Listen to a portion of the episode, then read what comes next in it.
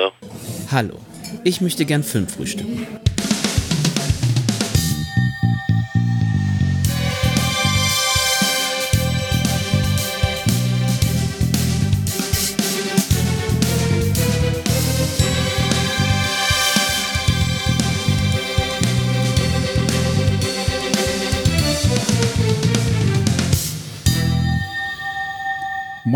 Und schön, dass ihr wieder reinhört beim Filmfrühstück. Ich bin der Daniel von filmtoast.de und heute sprechen wir über eine deutsch-österreichische Genreproduktion, nämlich den Film Dawn Breaks Behind the Eyes. Zu Deutsch Hinter den Augen die Dämmerung. Und dafür habe ich mir einerseits einmal den Sascha heute eingeladen. Grüß dich, Sascha. Hallo und einen ganz besonderen Gast, den der Sascha uns an Land gezogen hat, nämlich den Regisseur höchstpersönlich Kevin Kopaka. Grüß dich, Kevin, und schön, dass du dabei bist. Hallo, ja, danke, dass ich hier sein darf. Aber gerne doch. Wir freuen uns, dass du hier heute dabei bist, um mit uns über den Film zu reden. Nämlich einerseits, weil Sascha und ich da mittlerweile große Fans von sind. Ähm, deswegen war der Sascha auch ganz heiß drauf und hat gesagt, so hier, wir können mit dem Kevin reden, wäre das nicht cool. Und andererseits, weil äh, dein Film Dawn Breaks Behind the Eyes natürlich ja, ich sag mal, diverse Schichten hat, die man entwirren kann. Und da freuen wir uns natürlich dann direkt, wenn wir deine Stimme parat haben, um vielleicht auch so die eine oder andere Schicht mal abzukratzen, um mal dahinter zu schauen. Ich würde aber gerne, bevor wir zum äh, Film selbst kommen, dich einmal kurz vorstellen. Du bist ja 1987 in Graz, Österreich geboren. Deswegen haben wir eben auch gesagt, es ist ja auch fair, wenn man das als deutsch-österreichische Genreproduktion oder Genrefilm bezeichnet. Bist dann aber 2006 zum Studium der freien Kunst äh, nach Berlin gegangen und hast dann dort 2014 äh, angefangen, die ersten Filme zu drehen, nämlich zusammen mit Kameramann Lukas Dolgner. Und da wäre meine erste Frage direkt an dich. Wie bist du denn eigentlich so vom Thema freie Kunst und von den Kunstausstellungen und äh, ja, der, der, Kunst selber, die du damals schon geschaffen hast, hinterher an Lukas geraten, wenn man das so sagen kann, und dann hinterher auch zum Film gekommen?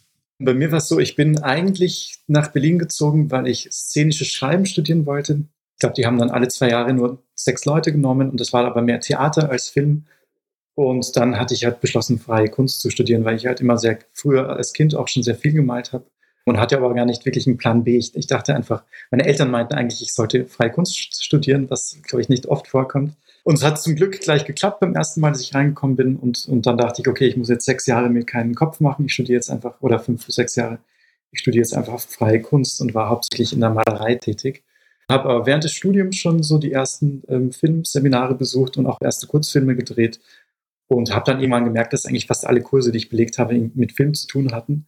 Und auch wenn Leute mich nicht mich nach Lieblingskünstler oder Künstlerin gefragt haben, habe ich halt nur Filmschaffende genannt. Deswegen dachte, war es für mich dann irgendwann schon klar, dass ich früher oder später mehr im Film landen würde. Das ist dann so ein bisschen peu à peu passiert, dass ich dann so 80 Prozent gemalt habe, 20 Prozent Film. Genau 2014 habe ich dann Lukas kennengelernt über eine gemeinsame Freundin von mir, die Anna Heidegger, die Schauspielerin ist, mit der ich dann auch ein paar Sachen gedreht hatte. Und die hatte witzigerweise mich gefragt, ob ich ähm, als Darsteller agieren will für ihr Showreel, für eine Szene. Und Lukas hat da die Kamera gemacht.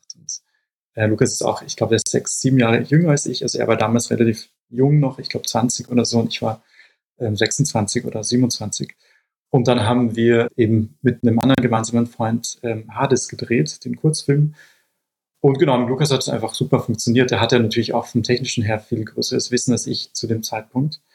Und so haben wir dann irgendwie beschlossen, einfach weiter Filme zu machen und haben dann Ptolomea gedreht. Das war sozusagen die Fortsetzung von Hades. Und dann Hager und einen Serienpiloten, also ganz viele verschiedene Sachen, haben auch eine Firma zusammen gegründet. Genau, deswegen, ich habe sehr viel mit Lukas einfach gearbeitet. Und wir sind einfach ein ganz gutes Team. Ja, das hört man auf jeden Fall schon raus und das sieht man natürlich auch in euren Produktionen zusammen. Ihr habt ja jetzt schon sehr viel gemacht und ich glaube, ihr seid mit eurer Firma auch im im Werbebereich noch aktiv, oder? Genau, also die Firma gibt es nicht mehr. Wir haben, ähm, wir haben die zu viert gegründet und haben die aber auch liquidiert zu ähm, Corona-Zeiten, weil wir, aber wir haben da hauptsächlich Werbejobs auch gemacht. Und es war, glaube ich, für mich auch ganz wichtig, da mal so einen professionellen Ansatz auch in meiner eigenen Arbeit mir anzugewöhnen. Aber ich glaube, wir waren alle nicht so wirklich glücklich damit. Und dann, als Corona kam, war Produktionszeit bei, bei dem Projekt, an dem wir gearbeitet haben, dem seriellen, Genau, und dann haben wir auch gemerkt, dass vielleicht auch besser ist, das das zu lassen, dass wir unseren eigenen Weg gehen. Und ich habe da auch gemerkt, ich mag das viel lieber, selbstständig zu arbeiten. Und ich glaube, für Lukas war es ähnlich, dass es dieses jeden Tag ähm, acht, acht bis zehn Stunden im Büro sitzen es nicht so gut gefallen hatte. das glaube ich. gerade wenn man dann, gerade wenn man dann schon diverse Wochen an Sets verbracht hat, kann ich mir das vorstellen, dass das dann schon was anderes ist. Mhm, ja. Du hast ja den Sascha eben schon kurz lachen gehört und ich musste auch grinsen, als du sagtest, das ist nicht selbstverständlich. Weil bei mir war es tatsächlich auch so, als ich damals mal angeregt hatte, ob ich vielleicht mal studieren gehe, statt eine Ausbildung zu machen, weil meine Eltern direkt so, oh, du musst da was Handfestes machen. Von daher fand ich es gerade super, dass deine, deine Eltern dich dazu ermutigt haben, ja, freie Kunst zu studieren.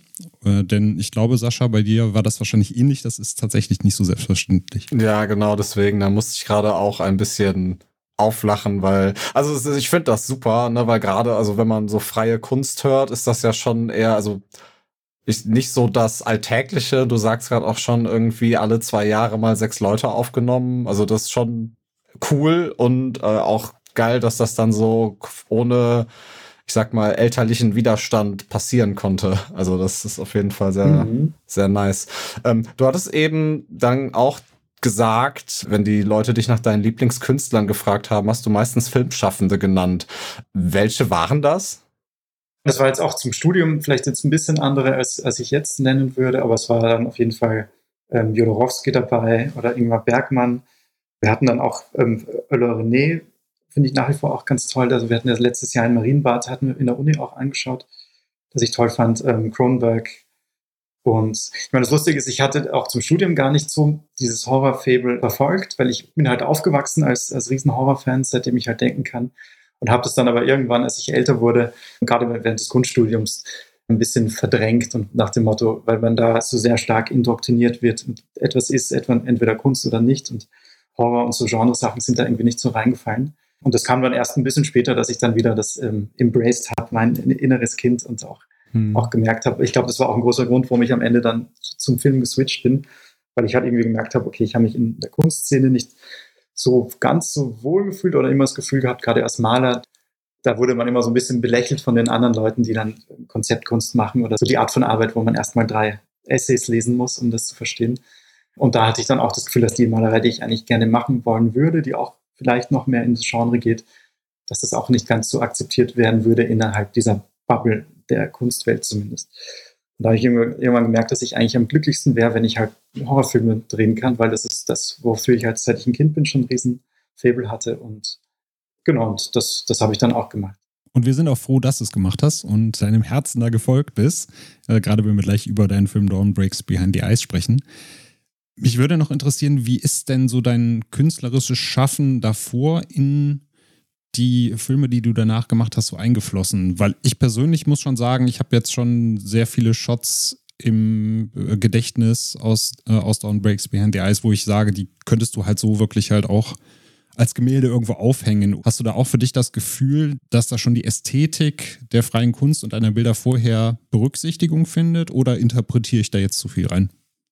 Äh, nee, absolut. Was man halt im Kunststudium lernt oder was ich gelernt habe, ist ja natürlich von klassischer Bildkomposition bis hin zu Farbverwendung und welche Farben was ausdrücken, welche Farben gut zusammenpassen.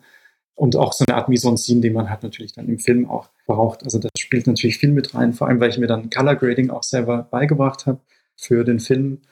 Und das natürlich eine schöne Art ist, auch malerisch mit dem Film umzugehen. Mhm. Von der inhaltlichen Ebene, was ich halt bei meinen Bildern, bei den Gemalten halt viel gemacht habe, ist, dass ich zum Beispiel ein klassisches Bild gemalt habe und dann ganz viele Lasuren und ganz viele Schichten drüber gemalt habe, dass es dann am Ende ein abstraktes Bild ist. Und ich fand es halt immer interessant, ob das dann trotzdem die Leute, die das Bild sehen, ob, ob das, was dahinter ist, was sie eigentlich nicht sehen, sie trotzdem irgendwie anspricht oder ob es sozusagen einen Einfluss macht oder nicht.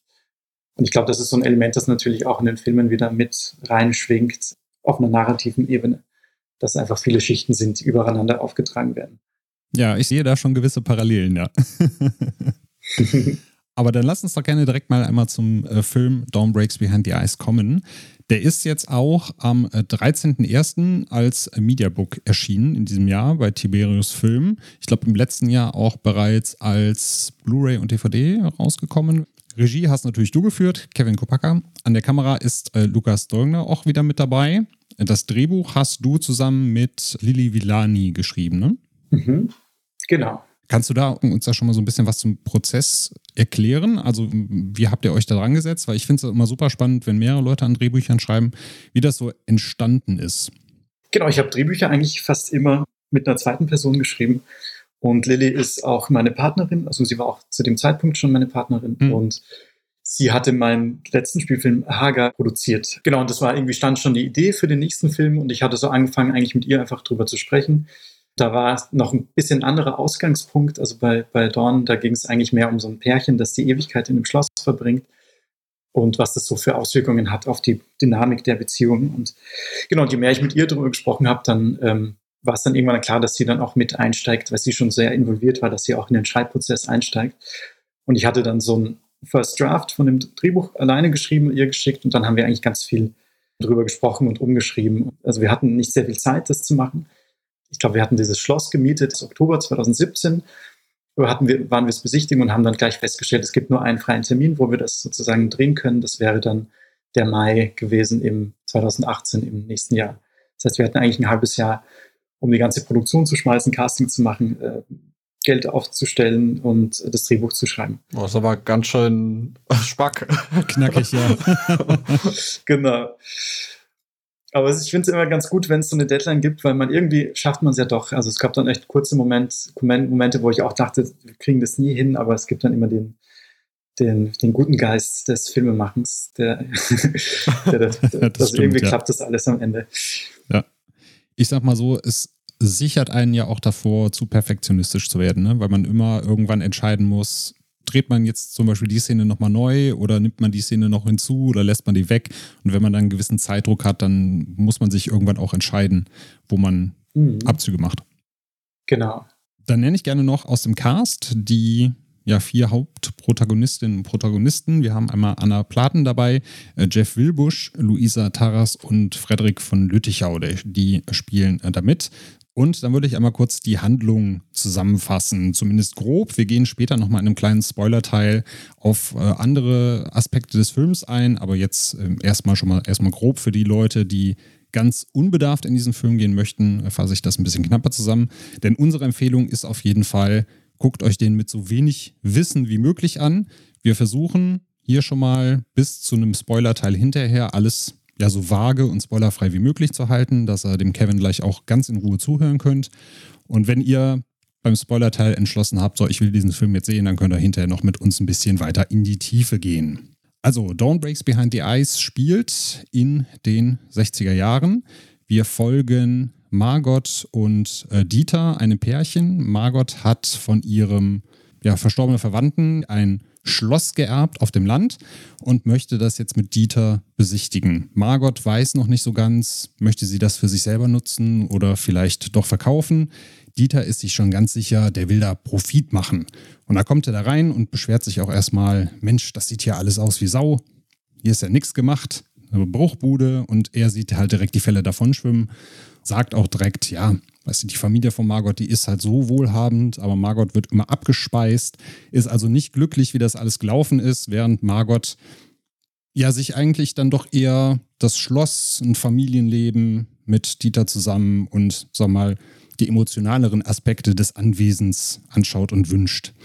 Und langsam aber sicher merken wir eben, in der Beziehung ist nicht alles Gold, was glänzt. Da gibt es diverse Spannungen und gleichzeitig ja, haben wir noch mysteriöse Erscheinungen, Geschehnisse in diesem Schloss, die da vor sich gehen und müssen langsam entwirren, wie stehen Margot und Dieter eigentlich zusammen und welche anderen Erscheinungen schweben da noch durchs Haus.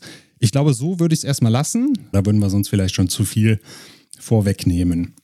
Ja, also ich fand es auf jeden Fall, wenn man den Film anmacht, dann fällt einem direkt als erstes auf, wie der aussieht. Also der hat ja einen ganz bestimmten Look. Ich, ich sag mal, er sieht sehr retro aus. Also so wie ich dich jetzt einschätzen würde, Kevin, würde ich sagen, das war eine ganz, ganz bewusste Entscheidung, dass ihr dieses sehr grobkörnige Bild und diese sehr altbackene Beleuchtung für dieses Schloss gewählt habt, oder? Genau, genau. Also das ähm, ist ja tatsächlich leider nicht in echt auf Film gedreht. Das war die ursprüngliche Idee, dass man einen Teil vom Film ähm, dann tatsächlich auf 16 oder 35 Millimeter drehen würde. Mhm. Ich habe den Film selbst finanziert und das wäre jetzt nicht drin gewesen. Deswegen ist es jetzt auch, so gut ich es konnte, gef gefaked, dass gerade der Anfang wirklich so wirkt, als wäre das ein alter Film aus der Zeit. Na genau, das wäre nämlich jetzt tatsächlich auch meine nächste Frage gewesen, ob ihr den tatsächlich auf, ähm, auf Film gedreht habt, aber da hast du das schon mal vorweggenommen. Ihr habt das sehr gut gefaked, weil ich bin auf jeden Fall darauf reingefallen. Genau, also wenn man den Film anschaltet, die ersten Minuten sieht, dann kann man sich natürlich schon denken, ihr geht da so Richtung 60er Jahre europäischer Gothic-Horror, wollt eben diese Atmosphäre schön einfangen. Ich muss auch sagen, also ich habe tatsächlich auch überlegt, so, na, haben sie es mit echtem Film gedreht oder nicht? Äh, aber da ich letztens nochmal recherchiert habe, wie viel 16 mm äh, kostet und wie viel Kameras und sowas kosten, habe ich da gedacht, wahrscheinlich doch nicht. Das äh, wäre wär dann wahrscheinlich doch wieder zu teuer gewesen. Aber ich fand den äh, Stil sehr gut getroffen, seien es jetzt die Texteinblendungen oder gerade die Musik, die am Anfang auch gespielt wird. Ich habe mir halt direkt überlegt, also klar, du hast eben schon gesagt, du, du warst früher schon Horrorfan und wolltest in die Richtung gehen, aber war das jetzt auch so ein innerer Wunsch von dir zu sagen, okay, wir gehen jetzt in der ersten Zeit des Films in die 60er Jahre Gothic Horror, weil du damit schon aufgewachsen bist, was anfangen konntest? Oder war das etwas, was im Prozess des Schreibens rauskam, dass ihr gesagt habt, da passt das vielleicht am besten hin, wenn wir so ein Setting wählen müssten? Nee, das war für mich schon immer klar, dass ich, also ich wollte unbedingt einen Gothic Horror Film machen und ich wollte unbedingt in einem Schloss einen Film drehen also zum einen, weil es einfach viel entspannter ist, in einem, an einer Location einfach zu drehen. Äh, bei Hage hatten wir dann, wie bei meisten Indie-Produktionen, dass man jeden Tag in irgendeine andere Ecke der Stadt fährt und da in, irgendwo was aufbaut. Äh, und das wollte ich schon und ich selber bin auch ein großer, großer Fan von Gothic Horror und weil es halt nicht, also ein Genre ist, das jetzt nicht so ein Comeback erfahren hat und vielleicht auch so ein bisschen in der Zeit stecken geblieben ist, ähm, hat es natürlich auch Sinn gemacht, das auch in der Zeit zu setzen. Ähm, weil ähm, auch vom visuellen her, wie ich mir Gothic-Horror-Filme vorstelle, ist, wenn, wenn man sich jetzt sowas wie Crimson Peak oder so ansieht von Guillermo del Toro, das auch ein, auch ein toller Film ist, aber visuell fand ich, war der mir schon sehr zu clean oder zu glatt und mhm. äh, ich mochte das dann schon mehr, ja, diesen grainy Look zu geben. Da habt ihr natürlich dann, wenn ich mir jetzt auch die Figuren und die Dialoge nochmal in den, in den Kopf rufe, da lauft ihr natürlich Gefahr, wenn jetzt jemand unbedacht daran geht. Und da habe ich auch schon so ein paar Rezensionen im Internet gelesen von Leuten, die da irgendwie auf dem falschen Fuß erwischt worden sind, dass die dann natürlich vielleicht am Anfang gar nicht ja richtig checken, dass es eine, eine Referenz sein soll und dass ihr halt auch bewusst so teilweise in dieses Overacting reingeht und die Dialoge bewusst dann nochmal so ein bisschen mit einer humoristischen Note gewählt habt. Mhm. Habt ihr euch darüber Gedanken gemacht äh, im, im Vorhinein, dass das nicht allen gefallen könnte? Oder war das, äh, war das was, wo ihr einfach gesagt habt, wir wollen hier unser Ding durchziehen und schauen einfach primär erstmal, dass es uns und unserer Vision dieses Horrors von damals entspricht? Genau, es ist, glaube ich, eher das Zweite, beziehungsweise hatte ich, als ich den gedreht hatte, jetzt nicht, konnte ich nicht einschätzen, wie groß oder was für ein großes Publikum der kriegen würde. Und ich, ich hatte jetzt eher an das Publikum gedacht, die sozusagen das gleich verstehen würden. Also die, wo ich dachte, weil es so ein nischiger Film ist, dass die Leute, die das anschauen, werden ja bestimmt schon Fans von 70er Jahren Horrorfilmen sein. die kleine Gruppe an, an Leuten. Äh, deswegen hatte ich jetzt gar nicht so mir einen Kopf drüber gemacht. Ähm, jetzt im Nachhinein, klar, ist es immer ein bisschen ein Risiko. Ähm, auch generell, wie sich die Geschichte entwickelt, ist so ein Risiko. Aber ich habe trotzdem das Gefühl, das ist so ein Film, der auch den Leuten vielleicht hängen bleibt. Auch wenn sie ihn nicht gut finden, ist er zumindest versucht, er was, was Eigenes zu machen. Und von dem her finde ich es eigentlich ganz gut, dass der Film auch diese Risiken einnimmt. Ja, und einmal, weil es natürlich auch eure Vision davon ist. Ne? Also da finde ich es mhm. auch, auch gut, dass ihr dann dabei geblieben seid und dann nicht sagt, wir versuchen das jetzt irgendwie größtmöglich auf eine breite Masse anzupassen, sondern die Leute, die es verstehen sollen, die werden es wahrscheinlich auch verstehen. Genau. Ihr habt da wahrscheinlich natürlich auch so eher in Festival-Richtungen geschielt, kann ich mir vorstellen. Ihr wart ja da damit auch auf vielen Festivals vertreten. Da ist das Publikum natürlich auch erstmal zugänglicher dafür und versteht eher, worauf ihr hinaus wollt. Genau, also da war das eigentlich relativ klar den meisten. Ich glaube, wenn man das Poster auch sieht, aber ich gehe dann immer viel zu sehr von mir aus, dass man dann denkt, okay, man, man weiß schon, worauf man sich einlässt. Und das glaubt man ja auch, das Witze dann ist es ja am Ende ja dann doch auch nicht. genau, ja. ähm, aber klar, ich finde es nur schade, wenn jemand zum Beispiel wirklich, wirklich nach 20 Minuten den Film ausschalten würde und sagt, ähm, was das für ein Scheiß. Das ist natürlich schade, wenn man dann nicht den ganzen Film sieht und dann den Anfang im Kontext zum Rest ähm, sehen kann. Aber Ja, und ich finde, das ist halt auch tatsächlich ein Punkt. Also da sind Festivals natürlich wirklich sehr viel dankbarer, weil die Leute da relativ selten aus Vorstellungen dann rausgehen. Wie, wie eben, ich versuche so ein bisschen drum rumzuschiffen, so, ne? aber wenn man halt den ersten Teil ich nenne es jetzt mal ein bisschen gemein gesagt, überstanden hat, dann ergibt sich auch sehr viel also ich kann auch nur von mir sprechen da, weil also ich hatte natürlich irgendwie im Vorhinein auch so, was man, was so in der Filmbubble so abgeht, so, da, da wurde der ja schon sehr gelobt, als der auf den ersten Festivals lief. Und als ich den dann gesehen habe und der angefangen hat und der, der wir hatten es ja gerade schon so, also der, der Anfang ist ja sehr speziell. da dachte ich auch so, ha, okay, ist vielleicht doch nur was für Leute, die halt irgendwie da in diesem speziellen Genre drin sind. Also ich kann es natürlich jetzt schwer einschätzen, wie da die Reaktion von den Leuten sind, die den jetzt irgendwie im Streaming gucken oder sowas. Weil der läuft ja jetzt auch seit ein paar Wochen bei Shudder, ich meine, hättest du gepostet. Mhm. Ähm, wie, wie da die Reaktionen sind. Ich meine, gerade irgendwie, wenn du in die Staaten guckst und die gucken dann so ein deutsch, deutsch-österreichischen Genrefilm, wie, wie da die, die Rezeption ist? Mhm. Ja, ähm, ich habe das Gefühl, Witz, ironischerweise kommt er, glaube ich, im Deutschen am schlechtesten an. würde ich jetzt, würde ich jetzt so mhm. tippen. Also international kam der tatsächlich erstaunlich gut an, äh, auch in Amerika, was ich mitbekommen habe. Ich habe jetzt auch mir jetzt auch abgewöhnt, seit, seit einem Jahr jetzt wirklich aktiv nachzuschauen, was Leute schreiben. Aber am Anfang habe ich das schon mehr mitverfolgt. Nee, und da war ich dann doch überrascht. Ich glaube, für die ist das halt so ein europäischer Film und das ist dann einfach, okay, Europa, das ist eh alles ein bisschen weird und, und so Gewalt und, und Sex und ah, da darf man noch Orgien zeigen und genau. Bin ich mal auch gespannt. Mit Shudder war es jetzt auch ein, hat es auch ein bisschen größeres Publikum jetzt erreicht, denke ich. Da wird wahrscheinlich auch, wird sich dann, wird es auch genug Leute geben, die wahrscheinlich nichts damit anfangen können, aber immer wieder Leute auch, die den sehr schätzen. Ich finde gerade hier in, im deutschsprachigen Raum so, da gibt es ja äh, extreme Vorurteile in der Community gegenüber deutschen Filmen und deutschen Genrefilmen. Oft auch zu Recht. so. ähm, aber ich glaube, da hat man es, wenn du, wenn man sagt, okay, wir, wir machen jetzt auch einen deutschsprachigen Film, da hat man es immer noch mal irgendwie hier im Raum extra schwer, habe ich so das Gefühl. Also was würdest du dazu sagen? Mhm. Also ich meine, hast es ja gerade schon mit, also ein bisschen bestätigt sogar.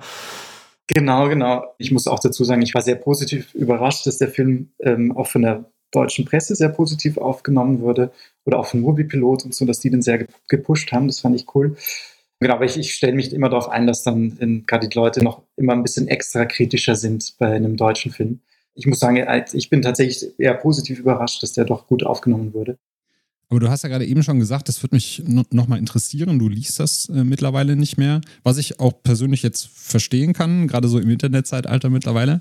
Aber war das jetzt so eine bewusste Entscheidung, als der Film dann auch größer geworden ist? Oder hast du dann für dich halt einfach beschlossen, das ist jetzt gerade dadurch, dass der Film abgeschlossen ist, nichts, womit ich jetzt irgendwie konstruktiv in der Zukunft weiterarbeiten kann?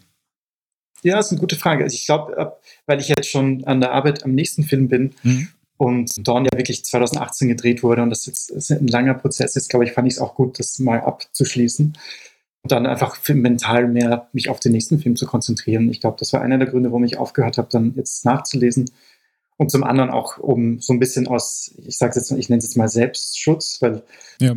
wie man dann auch merkt, man freut sich sehr über die positiven Sachen, aber wenn man dann irgendwie eine negative Sache dabei hat, beschäftigt das einen doch mehr, als man, als es einem lieb ist manchmal. Man muss dann so ein dickes Fell natürlich kriegen. Und das, das äh, merke ich dann, dass es mir einfach psychisch auch besser geht, wenn ich mich nicht zu sehr damit auseinandersetze, was, was jetzt jeder, zum Beispiel Letterbox kann ja jede Person, die den gesehen haben kann, eine Rezension schreiben, kann Sternebewertung geben und wenn du dann über, was ich, ein, 2000 Leute hast und unterschiedliche Meinungen hast, das ist, dann ähm, ist es auch nicht mehr so konstruktiv, sondern du hast einfach ganz viele verschiedene, kriegst einfach sehr viel Input und musst damit irgendwie klarkommen, genau. Das kann ich ja noch verstehen. Also auch wenn man sich dann für den, für den künftigen Prozess ein bisschen abgrenzen möchte, ist es denn, denn so, dass du trotzdem da irgendwie Feedback raus mitnimmst? Also, dass du eine Feedbackrunde für dich selber machst mit den Rezensionen, die vorher da kommen? Oder sagst du dann einfach, das Projekt, das war jetzt das Projekt und das, was die Leute vielleicht bemängelt haben oder besonders dran mochten, das nehme ich nicht unbedingt mit? Oder geht das tatsächlich auch so in den nächsten Prozessen mit über für den nächsten Film bei dir?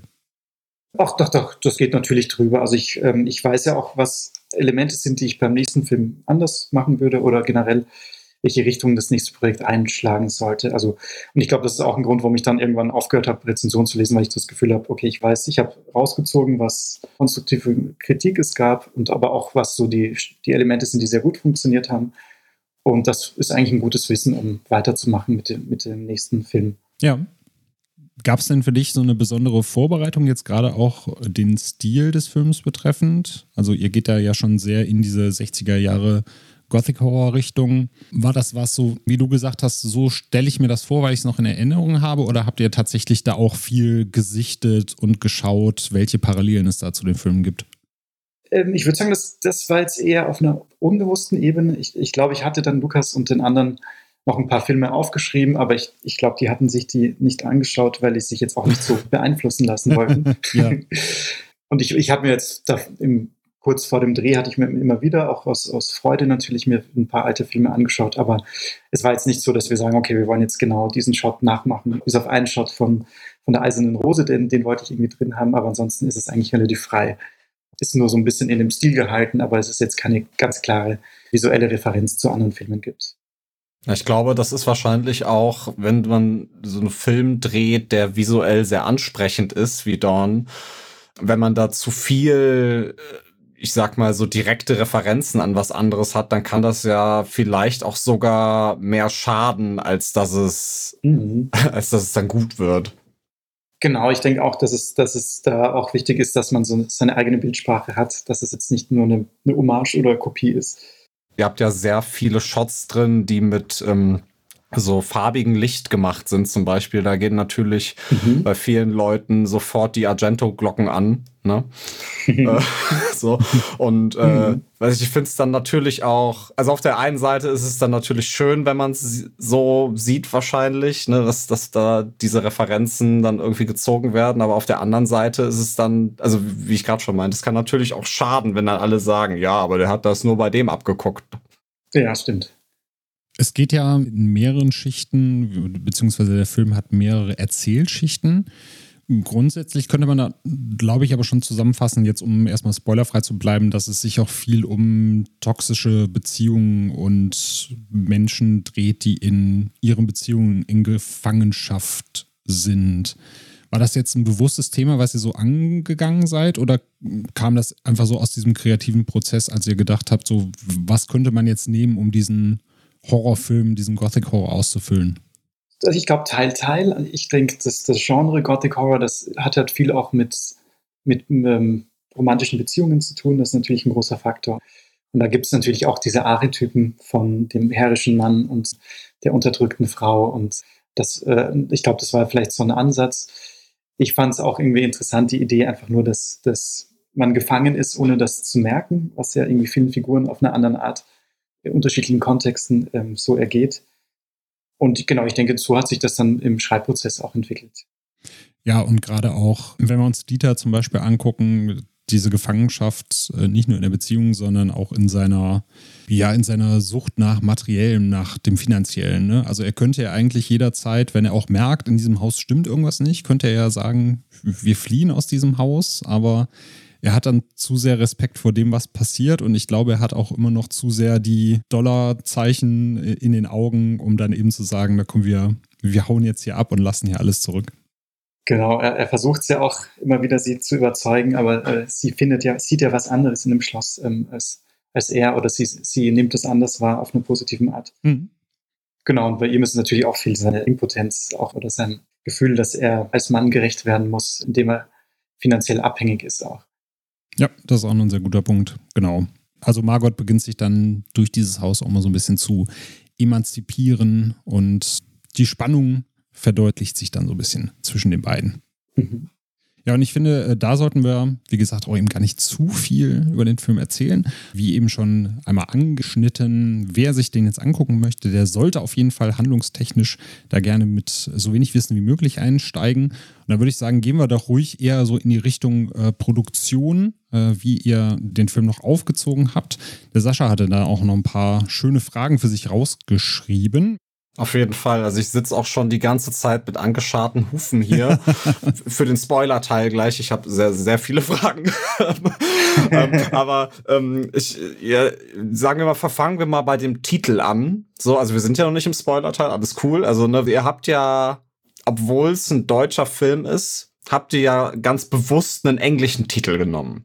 So. Und ihr habt der aber der wurde jetzt bei der Veröffentlichung nochmal eingedeutscht. So, also erstmal habe ich da die, die Frage zu, also habt ihr den Titel selber eingedeutscht? So war das euer, eure Idee oder kam das irgendwie vom Verleih, weil die sagten, okay, Dawn Breaks Behind the Ice kann keiner aussprechen und deshalb machen wir einen deutschen Namen? Genau, also der Titel ist, das ist eigentlich aus einem, äh, deswegen ist es auch auf Englisch, weil es aus einem Gedicht ist eigentlich, mhm. von Dylan Thomas. Und ich hatte, also Dawn Breaks Behind the Ice, diese fünf Wörter. Ich hatte die halt schon jahrelang immer im Kopf und ich fand die immer sehr schön. Und das war tatsächlich das allererste, was stand, war eigentlich der Titel. Und die Geschichte ist dann zu dem Titel entstanden.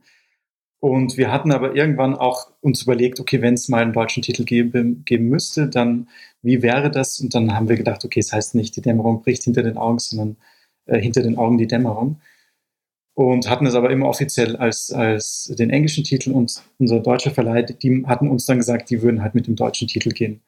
Was ich aber auch gut finde. Also, weil ich glaube, es war dann für manche vielleicht auch irritierend, dass ein deutscher Film ist mit einem englischen Titel. Ja, ich kann mir gerade vorstellen, weil wir haben es ja also ich finde es gut, dass ihr das auch selber dann gemacht habt, weil so ihr da ja auf jeden Fall noch künstlerische Freiheit in dem deutschen Titel drin gehabt. Weil wenn ich, also wir haben uns in anderen Episoden schon mal darüber unterhalten, über sagen wir mal, fragwürdige Deu ähm, Verdeutschungen oder Verenglischungen von englischen Filmtiteln. Und da ist mir nämlich direkt aufgefallen, dass eurer, ich sag mal, noch sehr gut gewählt ist. So und mhm. nicht irgendwelche, ja. Das Schloss des Schreckens. genau, das Schloss des Schreckens. So, ja, Blutgericht in Texas, wobei der ja auch noch gut ist. Ne? Aber, ja. Stimmt. Ich, ich, wobei ich weiß nicht, ob, ob das schon so zu spoilerig wird. Ich, ich finde, der Titel, der, der gibt einem natürlich auch schon sehr viel Interpretationsspielraum. Also, wenn man den Film gesehen hat, vielleicht noch mehr. Deswegen umso interessanter, dass, äh, dass der ursprünglich aus dem Gedicht kommt und ihr die Story drumherum gebaut habt. Also das, äh, also ich, ich, ich hätte jetzt andere Interpretationen gehabt, die ich äh, die ich jetzt noch nicht sagen kann, vielleicht später. ähm, mhm. Aber cool. Also das ist äh, gefällt mir. Du hattest eben schon erzählt beim Dreh selber, dass ihr ein halbes Jahr etwa Zeit hattet, um das Drehbuch zu schreiben, alles zu casten, die Crew an Start zu bekommen und zu drehen. Wie lang habt ihr denn tatsächlich im Schloss drehen können und wie viel musstet ihr da vorbereiten auch noch? Also war das frisch renoviert oder sah das schon so aus, wie es aussah? Ähm, wie viel Zeit hattet ihr? Was musstet ihr alles tun? Genau, also das Schloss, der Grund, warum wir jetzt auch nichts an dem späteren Datum hätten drehen können, war, weil das Schloss eben danach saniert wurde. Und das, wir hatten dann das Glück, dass es zu dem Zeitpunkt, als wir gedreht hatten, schon ein bisschen diesen Charakter hat, dieses bisschen Ruinenhafte. Mhm. Ähm, wir haben es natürlich noch, also es ist ein super schönes Schloss, wir haben es natürlich viel ekliger gemacht und eingestaubt und alles Mögliche. Ähm, aber davon, da mussten wir eigentlich nicht sehr viel ändern und wir hatten auch das Glück, dass generell sehr viele Sachen schon im Schloss vor Ort waren. Wir wussten, dass es da diese Tiere gibt, dass es Pfauen gibt, weiße Hasen, äh, Schweine, also dass äh, die, eine schwarze Katze ist. Deswegen konnten wir das halt direkt ins Drehbuch auch mit einbauen. Äh, das war natürlich sehr cool. Also weil wir im Oktober halt da waren, wir wussten genau, wie es aufgebaut ist, das Schloss und in welchen Räumen was passiert. Wir hatten auch so einen Blueprint davon. Äh, deswegen hat natürlich dann der Ort selber das sehr, sehr, hatte einen großen Einfluss auch auf die Geschichte. Und was die anderen Sachen angeht, genau, also ich glaube, wir hatten ja irgendwann auch versucht, Geld aufzustellen dafür, ähm, was in so einem kurzen Zeitraum natürlich auch utopisch ist und mit so einem Stoff sowieso. Äh, und dann irgendwann war es dann auch klar, okay, das, das muss jetzt passieren und dann musste halt selbst finanziert sein. Deswegen waren wir natürlich auch eingeschränkt, was jetzt die Crew und so weiter angeht, dass man jetzt nicht sagen kann, wir holen jetzt ganz viele Leute und bezahlen die alle dafür. Deswegen war natürlich die Crew aufstehen sehr schwierig. Ähm, das Cast, das war eigentlich ganz gut. Das hat relativ gut äh, oder schnell geklappt. Und genau, das, also es ist halt alles parallel entstanden. Also ich weiß, Lilly und ich haben das dann, wir hatten Hilfe von Freunden auch, aber haben sehr viel zu zweit gemacht und viele Dinge, an die man dann gar nicht denkt. Wir mussten eine Waschmaschine hintransportieren, wir mussten, dass die Leute schlafen können, da ähm, Matratzen hinbringen, hatten dann einen LKW nur mit 23 Matratzen, die wir von allen Freunden ausgeliehen hatten. Wir haben insgesamt, wie du, weil du gefragt hast, wir hatten, glaube ich, drei Wochen am Stück gedreht. Krass. Also ihr habt dann auch alle im Schloss geschlafen, wenn ich das richtig verstanden habe. Genau, fast alle. Also für die Hauptdarsteller, Darstellerinnen hatten wir noch Hotels organisiert, ähm, aber alle anderen haben im Schloss geschlafen. Oh, das ist aber, also Respekt. ja. das, ja. Es ging dann eigentlich, weil wir waren auch eine recht kleine Crew ähm, und es gab eigentlich nur fünf Tage, wo so sehr viele Leute, ähm, sehr viele Darsteller auch da waren, Darstellerinnen. Und der Rest der Zeit war es eigentlich relativ entspannt. Oh, das finde ich, finde ich sehr aufregend, auf jeden ja. Fall. Also ein Horror, Horrorfilm in einem Schloss zu drehen, in einem alten und dann auch noch da zu schlafen. Also das. ja, wir haben ja nur tagsüber geschlafen. Das war ja das, wir haben ja nur nachts gedreht und dann war unser Tagesrhythmus komplett verschoben. Das ist ah, natürlich okay. ein guter Trick. genau. Ja, sehr schön. Ähm, dann, ähm, ich weiß nicht, ob du da so aus dem Nähkästchen plaudern möchtest oder darfst, so, aber ich nehme an, bei so einer also es, es, klingt ja alles schon sehr aufregend, aber bei so einer Produktion treten natürlich immer, ich sag mal, so ein paar Schwierigkeiten auf, womit man vorher nicht rechnen konnte. Ähm, hast du da irgendeine Anekdote, so was irgendwie erzählenswert ist, so was vielleicht, was ihr noch äh, on the fly irgendwie regeln musstet? Ich meine, eine Sache, aber das ist vielleicht ein bisschen Spoiler, was, was, was später passiert. Da gibt es natürlich eine Geschichte, das war eigentlich nicht angedacht, dass es die Leute, die es im Film sind, dann auch machen. Aber das kann ich, kann ich vielleicht im späteren Teil erzählen. Okay, dann reden wir da gleich drüber. Was sonst, ich meine, so Sachen, dass halt dann am Set plötzlich was kaputt geht, ähm, während man eine Szene dreht und dann man nicht weiß, ob man nochmal ein Ersatzteil bis morgen bekommt, weil das ja, weil wir da irgendwo in, in Lallendorf draußen waren und dann irgendwelche Leute dann, Freunde von uns, dann irgendwas abholen mussten, mit dem Auto herbringen. Äh, sowas ist natürlich viel passiert. Oder dass wir halt wussten, manche Kameraassistenten, die konnten nur vier, vier Tage und dann hatten wir aber keine für die Tage drauf und mussten dann irgendwie vor Ort noch viel umorganisieren. Mhm. Äh, und das Sachen einfach genau. Und wenn, wenn es dann selbst bezahlt ist und dann irgendwas kaputt geht und so und man, man denkt die ganze Zeit, okay, nicht drüber nachdenken, was das jetzt noch extra kostet. genau. aber klar, das ist, ähm, aber zum Glück nichts wirklich jetzt Grobes, wo man, was jetzt wirklich die, den Dreh in Gefahr gebracht hätte. Ähm, wir haben ja eben schon gesagt, dass ihr da auch mit verschiedenen Erzählschichten arbeitet in dem Film. Mich würde einfach mal interessieren, wie ihr das so genau vom Ablauf her gedreht habt. Also habt ihr erstmal drauf losgeschossen, um hinterher im Schnittraum zu schauen, wie ihr das alles verschachtelt oder habt ihr euch tatsächlich dann vorher, ich stelle mir das so vor, wie, wie diese Mega Mindmaps, wo dann mit Schnüren von A nach B gezogen werden, habt ihr euch da vorher schon so einen Plan zurechtgelegt, wie ihr das ungefähr alles schießen wollt, um dann hinterher das Große und Ganze draus zu basteln? Das hatte sehr viel mit, natürlich mit dem Schedule von den Leuten zu tun. Also wir haben die ersten fünf Tage eigentlich die aufwendigsten Sachen gedreht, die so von der zweiten Hälfte vom Film passieren, wo es einfach auch viel mehr, viel mehr Menschen gibt und Komparsen. Und das war jetzt nur, weil halt da die Leute alle Zeit hatten. Und wir haben das natürlich schon visuell geplant, wie man diese einzelnen Teile voneinander trennt. Wir hatten ja andere ähm, Objektive auch verwendet. Und der erste Part ist ja sphärisch gedreht, ähm, der zweite mit Anamorphoten. Deswegen war es dann auch klar, dass, dass man das Setup auch beim Dreh so verwendet, dass man jetzt nicht während des Drehs groß hin, ähm, und her switcht. Und auch von Beleuchtung und Beleuchtung her gab es eine ganz andere Motive und andere Farbgebung in den, innerhalb der einzelnen Teile. Mhm. Deswegen war es aber schon so, dass genau die ersten fünf Tage hatten wir halt fast das meiste von dem zweiten Teil gedreht und dann hatten wir den Rest der Zeit, hatten wir dann, war es dann auch entspannter und da konnten wir dann die anderen Sachen drehen. Der erste Schnitt des Films ist ja ähm, doppelt so lang wie der jetzige Schnitt. Der ist ja zwei Stunden 20. Ah, okay. krass. Weil einfach extrem, weil einfach ähm, sehr, sehr viel nochmal rausgeschnitten wurde aus dem, aus dem finalen Film. Und ganze Subplots noch und äh, ganze, äh, also eine komplette Erzählebene ist eigentlich so ein bisschen rausgeschnitten worden, die jetzt nur so angedeutet wird. Ja, das wäre nämlich noch meine, meine nächste Frage gewesen, weil der Film ja knackige 74 Minuten geht. Was ich immer sehr angenehm finde, gerade wenn man sich dann auf Episoden hier auf fünf oder sechs Filme vorbereitet, die dann zwischen zwei und drei Stunden gehen teilweise, dass man dann hier mal so einen schönen knackigen Film hat. Ähm, deswegen, das, das wäre nämlich noch meine Frage gewesen, ob ihr den bewusst so kurz gehalten habt, aber dann ähm, habt ihr, also wie seid ihr dann von den 2 Stunden 20 hinter auf die 74 Minuten runtergekommen? Weil das stelle ich mir persönlich sehr schwierig vor. Es das heißt ja zwar Kill Your Darlings, aber da killt man ja Many Darlings, um auf die genau. zu kommen. Ja, das war, das war auch ein, einer der Gründe, warum das so auch so lange gedauert hat, den Film fertigzustellen. Ähm, weil ich habe den Schnitt gemacht und sagen wir so, ich hatte dann so ein kleines Pre-Screening für, für die Cast und Crew, für ein paar Leute von dem 2 Stunden 20 ähm, Schnitt, weil der einfach direkt so ähm, geschnitten war, wie es im Drehbuch stand. Und das war natürlich, hat, also hat man, hat man sofort gemerkt, welche Sachen eigentlich nicht, gar nicht funktionieren und welche schon.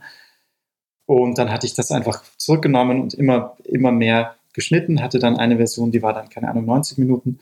Da hatten wir dann so Test-Screenings gemacht und hatten genau gebeten, die Leute aufzuschreiben, auch wie, welche Parts denen am besten gefallen haben, welche nicht, was, worauf sie gerne verzichten könnten und wie sie so ein bisschen die Spannungskurve einteilen. Ähm, genau, und dann ist es einfach peu à peu immer weniger geworden. Und ich, ich mag es dann aber auch gern, weil ich auch beim Schauen immer, man merkt, was man für eine Assoziation zu manchen Szenen hat und ähm, dass man bei manchen einfach merkt, okay, die ziehen sich ein bisschen und man dann zum Teil dann einfach Dialogmomente rausschneidet.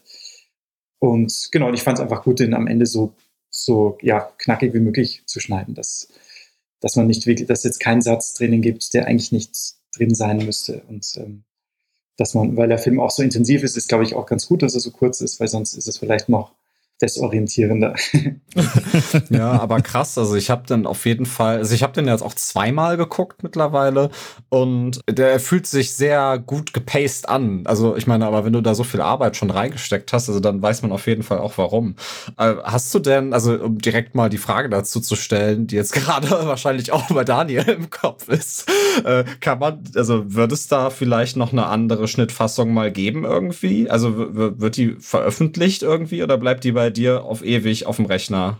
Die, ich glaube, die, die Version jetzt, die würde erstmal bei mir bleiben, weil die ist auch noch komplett ohne Grading, ohne Soundtrack und so. Ich glaube, die ist nicht so spaßig anzuschauen. Es gibt, es gibt ja auch auf dem äh, Mediabook sind, sind zwei Deleted Scenes drauf, beziehungsweise eine Deleted Scene und das andere ist mehr so eine Montage, könnte man sagen. Ja, und ich meine, mich haben ja schon tatsächlich schon ein paar Leute das gefragt und ich, ich denke immer, wenn jetzt wirklich Leute Interesse haben, könnte ich irgendwann mal eine zumindest eine 90-minütige oder eine, eine, längere Fassung mal äh, zusammenschneiden, wo alle Szenen auch drin sind oder die meisten Szenen drin sind, die es jetzt nicht geschafft haben. Aber ich mag es auch gern, dass es ein bisschen diesen, diesen Mythos gibt, dass es das irgendwo gibt. Der Kopaka-Cut, ja. genau. Hashtag Release the Kopaka-Cut. Release, genau. Da müssen wir noch die Kopaka Army gründen, Sascha. Ja, auf jeden Fall. Vorstellig wird. Du hattest gerade, Kevin, auch den, den Soundtrack erwähnt. Als Composer ist offiziell einmal Jens Hecht äh, gelistet, aber du stehst auch mit dabei. Kannst du uns da so ein paar kleine Einblicke geben? Also bist du tatsächlich neben dem künstlerischen und dem filmischen auch musikalisch noch bewandert? Oder ähm, wie habt ihr da gemeinsam am Soundtrack gearbeitet? Also ich habe irgendwie mit 13 angefangen, Musik zu produzieren, für, also ja, vor langer Zeit und habe das immer wieder so dazwischen gemacht und war da so eigentlich immer in, in diesen Subnische, in dieser Nische so von so abstrakten Hip-Hop. Hatte ich halt viel produziert damals und ähm, habe dann irgendwie deswegen, als ich meine ersten Kurzfilme gedreht habe, habe ich dann selber den Soundtrack dazu einfach immer ähm, alleine gemacht und habe dann angefangen, auch Sachen einzusingen. Ähm, ich mache das hauptsächlich für meine eigenen Filme, dass ich das. Am Anfang war es halt eher notgeschuldet, dass ich einfach selber so einen Musiker kannte und das einfach selbst gemacht habe. Und jetzt ist, ist es bei, bei Dawn ist es so, dass da einfach, es sind jetzt nicht so mehr so viele Lieder von mir drin, aber es wird immer, wenn man so ein bisschen so gespenstischen äh, Gesang hört, das bin dann meistens ich ah. bei, bei ein, zwei Szenen. Genau, und Jens Hecht, der, der hat tatsächlich auch Sound äh, gemacht am Film, also als, als Boom, Boom Mic und Audio Technician. Und den haben wir sozusagen so kennengelernt. Und der hatte dann auch dieses Theme komponiert im Schloss, dieses Klavierstück, das immer wieder vorkommt. Mhm. Und er ist auch äh, unser Authentic, ähm, sein Name also ist, ist eher Ambient-Produzent. Und das war natürlich cool. Der hat dann auch sehr viele Sachen da, dazu gemacht. Und so als Gegenpol für die zweite Hälfte des Films wollte ich ja auch noch mehr von den bisschen diesen Psychedelic Counterculture-Liedern noch drin haben. Und das war auch ein langwieriger Prozess wegen der Musikrechte, weil ich hatte auch in den ersten Fassungen waren natürlich fast nur Lieder aus den 60er, 70ern. Und irgendwann war es dann auch klar, okay, ich werde mir das natürlich nicht leisten können, die ganzen Musikrechte zu holen. Und habe da einfach mich entschieden, okay, es gibt diese sieben oder was Lieder, da zahle ich das Geld und da versuche ich alles, dass ich die Rechte kriegen kann.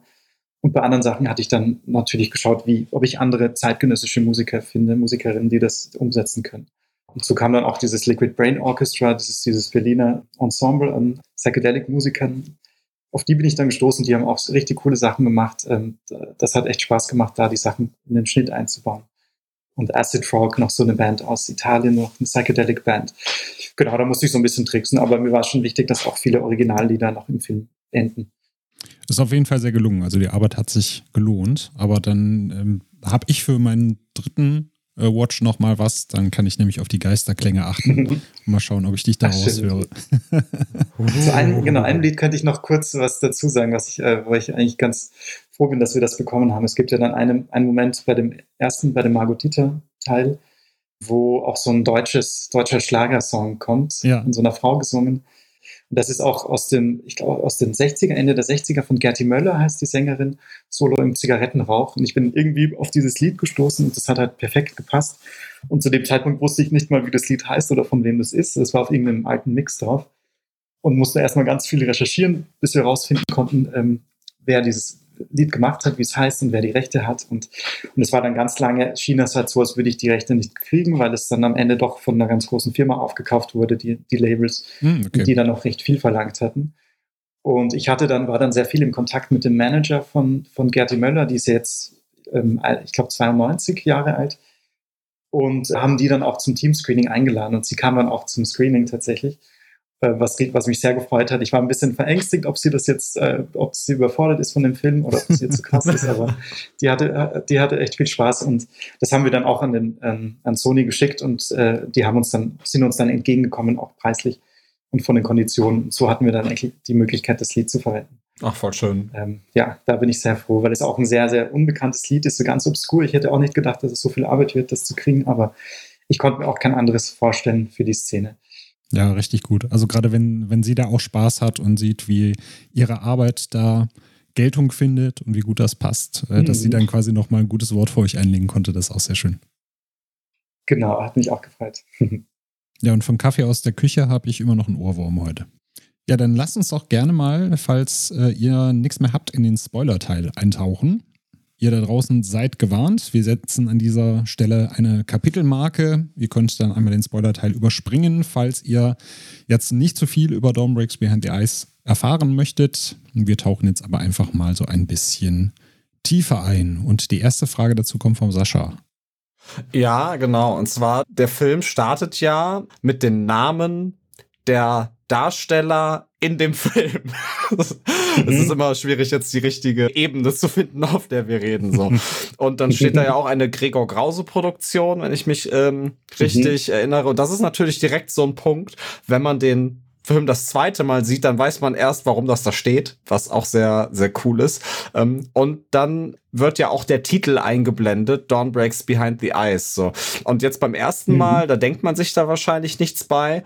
Aber beim Rewatch ist mir dann jetzt gestern aufgefallen, das ist dann ja eigentlich nicht der Titel von deinem Film, sondern der Titel von dem Film, der im Film gedreht wird. Genau, genau. Richtig? so, ja. okay. und, und das ist natürlich dann, also das erstmal sehr raffiniert. so. um, ähm, und äh, ja, also ich, ich, weiß, ich weiß gar nicht, was ich sage. Ich bin gerade so froh, dass ich das gesagt habe. ähm, ja, das, also wie, wie, wieso hast du das, also wie, was war das für eine Entscheidung? Habt ihr da erst die Idee gehabt, euch da noch einen eigenen Titel auszudenken für den Film im Film oder war das direkt von Anfang an klar, dass ihr da eure Zuschauer so mit den Fake Credits, nenne ich es jetzt mal, irgendwie aufs Glatteis führt? Ja, es war schon immer eigentlich eher, die, dass, dass, der, dass der Film auch so heißen würde, weil alles andere, ich hatte dann auch damit gespielt, eben mit so einem vielleicht bewussten, schlechteren Titel ähm, und dachte aber irgendwie, ist es schon, ich fand es schon interessanter, dass es einfach derselbe Titel ist und dass dann sozusagen der Titel von unserem Film ist eigentlich nur der Titel von, genau, von dem, von dem anderen Film. Genau, das war aber schon relativ früh klar. Ja, voll cool. Äh, also an alle, die den Film noch nicht gesehen haben und sich jetzt hier spoilern lassen. Also es ist tatsächlich so, dass äh, der ganze erste Teil von Don Breaks Behind the Eyes, den wir gerade besprochen haben schon, dass das nur ein Film ist, der im Universum dieses Films gedreht wird und wir uns dann ab, ich würde, ich glaube, das ist ziemlich genau 30 Minuten, wenn genau. ich es richtig im Kopf habe, mhm. ähm, befinden wir uns in dieser zweiten Ebene, über die wir eben auch schon versucht haben, so ein bisschen herumzustolzieren, ähm, wo dieser erste genannte Film gedreht wird. Und das finde ich ist erstmal ein sehr cooler Move, weil damit habe ich nicht gerechnet. So, das ist so ein ich, ich, ich will eigentlich den Vergleich nicht ziehen, aber das ist so ein, ich mach's jetzt trotzdem, Edge, ähm, das ist so ein One-Cut of the Dead-Moment bei mir mhm. gewesen, der mich halt dann auch so voll kalt erwischt hat. Und das fand ich richtig, richtig cool, weil, also ich, ich, ich hatte eben schon gesagt, ja, okay, die, die Ästhetik ist zwar schön, so, ne, aber ja, und dann diese deutschen, dieses Overacting und ja, das, das ist alles so ein bisschen schwierig, ne? Und dann macht's plötzlich klack und alles ergibt irgendwie plötzlich Sinn, obwohl es eigentlich keinen Sinn ergibt. So im ersten Moment. Und das fand ich, das, damit hast du mich richtig bekommen. Ach, schön, cool. Ja, ja. Kann ich nur zustimmen. Denn gerade also ihr, ihr streut ja schon im ersten Teil viele Brotkrumen aus. Äh, deswegen von mir auch nochmal so eine Rewatch-Empfehlung. Da sind sehr, sehr viele schöne Foreshadowing-Momente, Andeutungen auf den Teil danach drin. Also gerade auch, wenn äh, Dieter die Truhe öffnet, dann hat er ja einen Zeitungsartikel in der Hand, wo dann eben ein gewisser Brand beschrieben wird. Und da sind eben noch schön viele Andeutungen drin. Und gerade dieses Brotkrumen aussteuern, wenn man jetzt zum Beispiel Gregor sieht, Ihr habt dann einfach nur noch seine Augen und die Brille sind zu sehen. Und im ersten Moment dachte ich dann auch so, naja, will der Film jetzt irgendwie künstlerisch sein, indem irgendwelche komischen Männer eingeblendet werden, die eigentlich mit dem Film nichts zu tun haben. Und dann macht es halt Klick, wer der Typ ist mit der Brille, der da eigentlich sitzt. Von daher kann ich Sascha nur zustimmen, da hat es mich voll kalt erwischt. Beziehungsweise eigentlich schon ein paar Sekunden vorher, nämlich mit der Penisabreißszene. Da war ich dann da war ich komplett geflasht und dachte so, okay, was passiert hier? In welche Richtung driftet der Film jetzt ab? Aber im positiven Sinne. Äh, und ich glaube, ich habe das, glaube ich, mal bei Kino Plus hat Schröck, glaube ich, davon erzählt. Der war ja bei euch auch mal am, am Set und der hat auch die ganze Zeit einfach nur von Penissen geredet. Und ich habe mir damals schon gedacht, so, okay, ich muss diesen Film sehen. Irgendwas ist da, irgendwas geht da in eine komische Richtung. Ja, und da, also dieser Penisabreiß funktioniert halt in so einem Kontext natürlich perfekt, dass man, da, da kann man mit sowas ähm, durchgehen, auch wenn man weiß, dass es dann im nächsten Moment auch wieder in einen anderen Kontext gestellt wird. genau. Da kommt man da leichter mit davon, als wenn man den in einem, ja. in einem realen Kontext einbaut in so einen Film, richtig. Aber mich würde gerade auch in dem Zusammenhang interessieren, weil der zweite Teil dreht sich dann ja primär um Regisseur Gregor und Eva, die ja was, was genau so eine, sie hatte so irgendwie so eine Mischung aus Assistentin, gleichzeitig schreibt sie aber auch das Drehbuch mit. Genau, sie ist eigentlich Produzentin und, äh, und Co-Autorin auch, genau. Aber auch ein bisschen Aufnahmeleitung. Genau, sie wird ja von vielen, also, also hat man zumindest das Gefühl, so ein bisschen belächelt. Alle reden über Gregor. Gregor ist dann natürlich der große Star, wird dann ins Rampenlicht ge gerückt. Sie sagt auch selber, alle lieben dich und sie wird halt immer so ein bisschen stiefmütterlich behandelt. Und da wäre jetzt meine Frage, also jetzt nicht, nicht auf diese Dynamik bezogen, sondern generell auf so kleine Andeutungen wie Gespräche, wie gestalten wir das Ende, wie sollen wir das eigentlich alles umsetzen. Es fällt ja, glaube ich, auch mal zwischendurch der Satz, du, wir haben uns irgendwie gefühlt, haben wir uns nicht gesehen, aber wir waren noch drei Wochen hier und das passt ja auch zu der Drehzeit, die ihr hattet. Wie viel von Gregor und Eva steckt eigentlich Kevin und Lilly in dem Zusammenhang?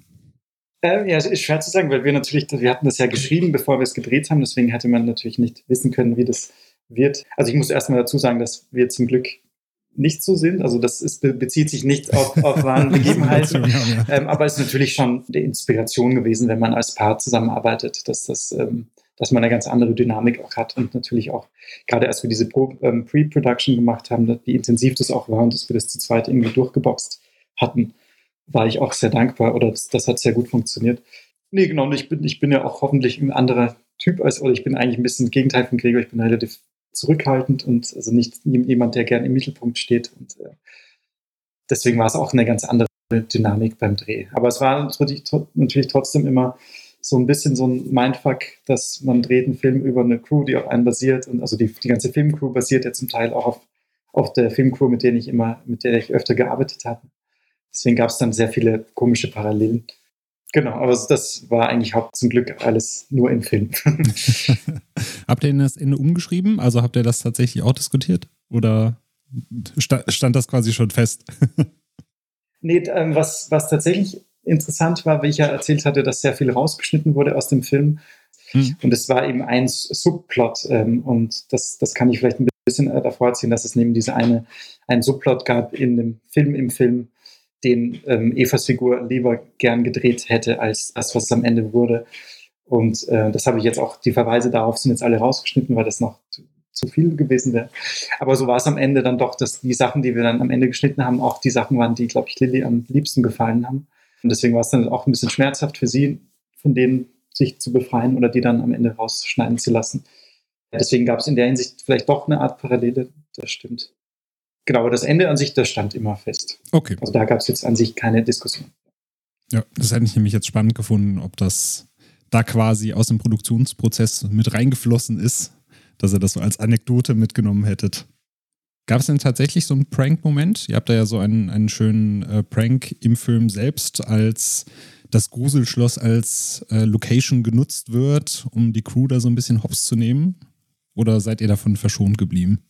Hatten eigentlich keine gemacht. Also wenn ich, ich mache das, ich spiele auch gern Streiche, ähm, aber ich glaube, wir waren einfach alle, alle zu fertig die ganze Zeit, dass wir gar nicht den Kopf dafür hatten, noch was zu machen. Genau. Ich mag den Streich in dem Film in dem Moment aber ganz gerne, weil man halt dadurch, dass jetzt gerade schon einmal der Boden unter den Füßen weggezogen ist, ist gibt's, könnte alles passieren. Also wenn dann diese Manson-Clique da kommt oder diese Hippies, dass man auch denkt, okay, das könnte jetzt ein Film werden, wo jetzt Hippies gegen eine Filmcrew kämpfen. ähm, ja. Für so einen kurzen Moment. Ja. Wäre auch interessant, ja. ich finde generell hast du ja auch, also du, der, der, ich sag mal so, dein erster Teil, der ist ja schon abstrakt so und dann wirst du ja hier in die Realität gezogen mit der Filmcrew.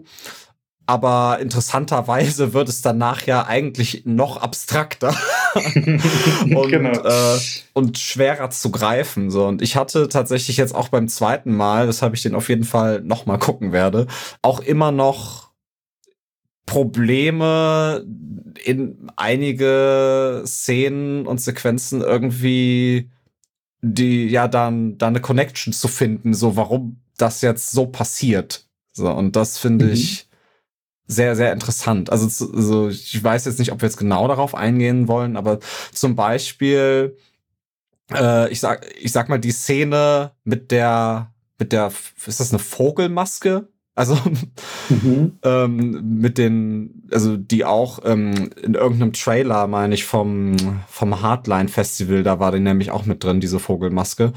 Ähm, mhm. Mit den leuchtenden Augen. So. Und da frage ich mich jetzt, warum? also ja, ja, warum, warum hat man sich für dieses, also warum hat man sich für dieses Design entschieden? Also dass er ja in dem Moment also Gregor ist das ja, der fremd geht, wenn ich das jetzt so mal kurz in den Raum stellen kann. Aber was hat es damit auf sich? Also was, also, also klar, also du musst uns jetzt natürlich nicht die Interpretation verraten oder sowas, aber ich finde das schon sehr interessant, weil das ja schon sehr irgendwie sehr aus dem Kontext wirkt oder ob es vielleicht auch mit diesem, ich, ich nehme an, die nehmen ja LSD, ne? Und mhm. also ob, ob es damit was zu tun hat und da, da, also da, da kommt halt irgendwann dieser Punkt, wo bei mir irgendwie bricht es da so auseinander und ich weiß nicht mehr genau, was passiert. okay. Ähm, nee, das ist, es gibt, es gibt schon einen Grund dazu. Ich kann, was ich kurz erzählen kann, dass auch die Namen natürlich wichtig sind. Ähm, Eva und sie heißt ja Lilith. Ähm, und es gibt ja immer diesen biblischen Konflikt. Also es sind diese zwei Archetypen. Das war Lilith war die erste Frau, ähm, die Adam hatte, die auch oben war beim Sex und so weiter, aber zu dominant war und am Ende vertrieben wurde und dann wurde lieber eine gehörige Frau geholt und das war dann Eva. Und das ist natürlich viel auch ein bisschen dieser Konflikt von diesen archetypischen Frauen, dass diese eine Frau, die sexuell offen ist und Freiheit hat, die aber so von der Gesellschaft verpönt wird. Und das aber äh, und diese Eva aber dann auch wieder nur dieses Gehörige ist und dann selber nicht ihre eigene Meinung sagen kann. Dass eigentlich immer diese zwei Frauen in, den, in so einen ewigen Kampf gestellt werden gegeneinander, anstatt sich zusammen zu oder sich gegenseitig zu verzeihen. Also wie wie beim, beim Fremdgehen auch, dass, dass man dann mehr wütend ist auf die Person, mit der, mit der der Partner fremdgegangen ist, als auch mit dem Partner selber, weil man dem Partner immer wieder verzeiht und so äh, immer in diesem Zyklus drin ist.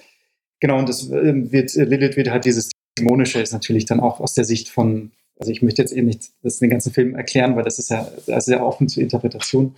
Äh, aber das will ich dann kurz sagen, das ist natürlich auch zum Teil um, um eine Art subjektive Wahrnehmung in dem Moment auch von Eva, wie sie das wahrnimmt. Auf jeden Fall sehr interessant. Wie kamst du zu dem Design? Also das finde ich nämlich, das wirkt ja, ich nenne es mal sehr Cronenberg-esque von der mhm. Maske. So, also gefühlt so, also in meiner subjektiven Wahrnehmung, sage ich mal. Das war das Kostüm, ich muss gerade überlegen, also was auf jeden Fall feststand, war immer, dass, dass es diese glühenden Augen gibt. Ähm, das war dann auch ein bisschen die Überlegung, wie man das, wie man das am besten umsetzt. Und diese, diese Maske, das hat halt auch natürlich, das ist ja auch so ein bisschen wie so eine Pestmaske, aber ich fand halt dieses Vogelhafte da interessant, weil auch diese, dieses Tierische da, ähm, gleichgesetzt wird mit, auch mit Lilith, das wird ja mit der Eule auch in Verbindung gebracht. Wir haben auch extra sieht man zwar gar nicht, wir haben auch so eine Eule, eine ausgestopfte Eule, die dann im Raum steht, links noch. Und das ist dann erst so auf den ersten Blick wirkt, als würde so ein Dämon über ihm schweben und ähm, eigentlich ihn zu Sachen zwingen, die er nicht machen will. Und dann hm, löst sich die Szene aber auf, dass man erst erkennt, was es eigentlich wirklich ist. Das finde ich sehr interessant. Mich würde noch interessieren, äh, du hast ja eben von den Schwierigkeiten gesprochen, als wir da eben einmal waren, ob beim Dreh was schiefgelaufen ist. Da hattest du gesagt, es wäre was für den Spoiler-Teil. Vielleicht kannst du da nochmal Bezug drauf nehmen. Achso, ja, es gibt ja eine Orgienszene im Film, die wir auch am zweiten Drehtag gemacht hatten, aufgrund von eben Scheduling. Und ursprünglich war es aber nicht angedacht, dass die Darsteller, Darstellerinnen da selber in der Orgie teilnehmen, sondern wir hatten eigentlich Leute engagiert, die sowas ja, mehr oder weniger professionell machen, ähm, die, so, die, auch so, so, so Workshops, Sex-Workshops geben und so weiter, die auch kein Problem gehabt hätten, da, da nackt zu erscheinen. Ähm, das wäre dann vielleicht ein bisschen abstrakter noch gewesen, dass man jetzt nicht die Gesichter erkennt. Aber die haben dann eben an den Drehtag äh, alle abgesagt, beziehungsweise die wären mit dem Bus gekommen, aber das irgendwie hat es nicht funktioniert. Und genau, und dann war es natürlich, okay, dann ähm, hatte ich dann die Leute gefragt, also die Darsteller, Darstellerinnen, ob die denn bereit wären, das zu machen. Musste natürlich nicht jeder mitmachen und wer sich nicht wohlfühlte. Und wir hatten auch so fleischfarbene Unterhosen, dass man auch nicht nackt sein musste. Und ja, das war auf jeden Fall ein sehr lustiger Dreh, also sehr, sehr krasser Dreh, auch weil, weil es halt so lange dauert. Man richtet halt eine Szene ein und ähm, dann dreht man ein, zwei Stunden und die Leute ölen sich ein, sind eigentlich total in der Stimmung. Und dann ist okay, Cut, wir brauchen jetzt drei, drei Stunden, um die nächste Szene einzuleuchten. Und dann hast du während dieser drei Stunden hast, hat man natürlich ganz viele nackte Leute rumlaufen, die irgendwie aufgegeilt sind und Spaß haben und die sozusagen in Kontrast stehen zu den, zu uns, die wir dann die Technik aufbauen. Also es war sehr, sehr lustig, auch aber auch ein bisschen chaotisch. Das glaube ich. Ja, es gibt ja auch in dem Mediabook wird es auch so ein Making-of geben, das so eine halbe Stunde lang ist da ist, kriegt man auch so ein bisschen Einblick in, wie das so alles abgelaufen ist im Schloss. Ah, super. Ja, da freue ich mich dann schon drauf, weil ähm, gerade wenn, wenn du sagtest, das war noch relativ am Anfang und wenn du dann halt noch, ich sag mal, nach einer Orgie in Anführungszeichen noch ein paar Wochen zusammenarbeitest, stelle ich mir das auch spannend vor. Also da kann ja quasi eigentlich nichts mehr kommen. Da kennt man sich schon so gut. genau, das stimmt. Ja, super spannend. Ja, genau. Also gerade mit der, mit der Orgie, das wäre jetzt noch meine Frage gewesen, so die, die letzte, die ich hatte, wie das so abgelaufen ist. Aber dann freue ich mich da auf jeden Fall aufs äh, Mediabook und auf die Einblicke, die man dann so in die Zusammenarbeit hinter den Kulissen bekommt. Das war dann ja eigentlich ja die, die perfekte Location, die ihr da vorgefunden habt, oder? Du hast ja noch gesagt, die Tiere waren alle auch schon mit dabei da nehme ich mal an, das war auch metaphorisch äh, gedacht in dem Sinne. Oder habt ihr dann gedacht, wenn wir hier schon Hasen und ein Pfau oder sowas haben, dann können wir die direkt benutzen und streuen die so ein bisschen ein? So beides. Also, das natürlich, als wir wussten, dass wir die haben, war es natürlich die Überlegung, in welchem Kontext man die dann einbauen kann, dass es auch nicht nur so random wirkt, dass sie da sind. Also, zum einen, ich meine, bei den Hasen hat es natürlich ein bisschen dieses Magische, ähm, was in dieser Szene, wo sie vorkommt, dass dieses, dieses Traumhafte nochmal unterstreicht. Mhm. Ähm, aber bei, bei, der Katze und der Pfau, da gibt es schon so, würde ich sagen, ein bisschen äh, eine andere Deutung noch dazu. Genau, aber das ist, das, ähm, ich lass das, das lasse ich natürlich auch jetzt der Interpretation offen, was Leute da denken. Ich habe vielleicht eh schon zu viel jetzt bei dieser äh, Lilith-Sache gesagt. Genau, ich finde es ja eigentlich auch mal schön, wenn was Leute dann, dass die dann zum Teil auch ganz andere Interpretationen haben, ja. ähm, als was ich mir dabei gedacht habe. Das finde ich natürlich auch immer richtig cool um auch zu sehen, genau, dass dieser Film, dass ich eigentlich gar nichts mehr zu sagen habe über den Film, sondern der steht für sich und Leute werden da drin sehen, was sie sehen wollen. Das stimmt, ja. Aber gerade für mich war es nochmal so eine Bestätigung, weil ich die, die äh, Maske, die Sascha angesprochen hat, auch eher so gesehen habe, dass es eine gesichtslose Frau ist, so nach dem Motto, es könnte halt so die Verführung in Person sein oder es könnte halt jede Frau sein. Es muss jetzt nicht unbedingt in dieser Szene diese Frau sein. Von daher passte das zumindest für mich persönlich ganz gut und vielleicht sitzt ja auch der eine oder andere Hörerin, Hörer da draußen und sagt dann so, ha, super, genauso habe ich mir das gedacht. Hat aufgepasst.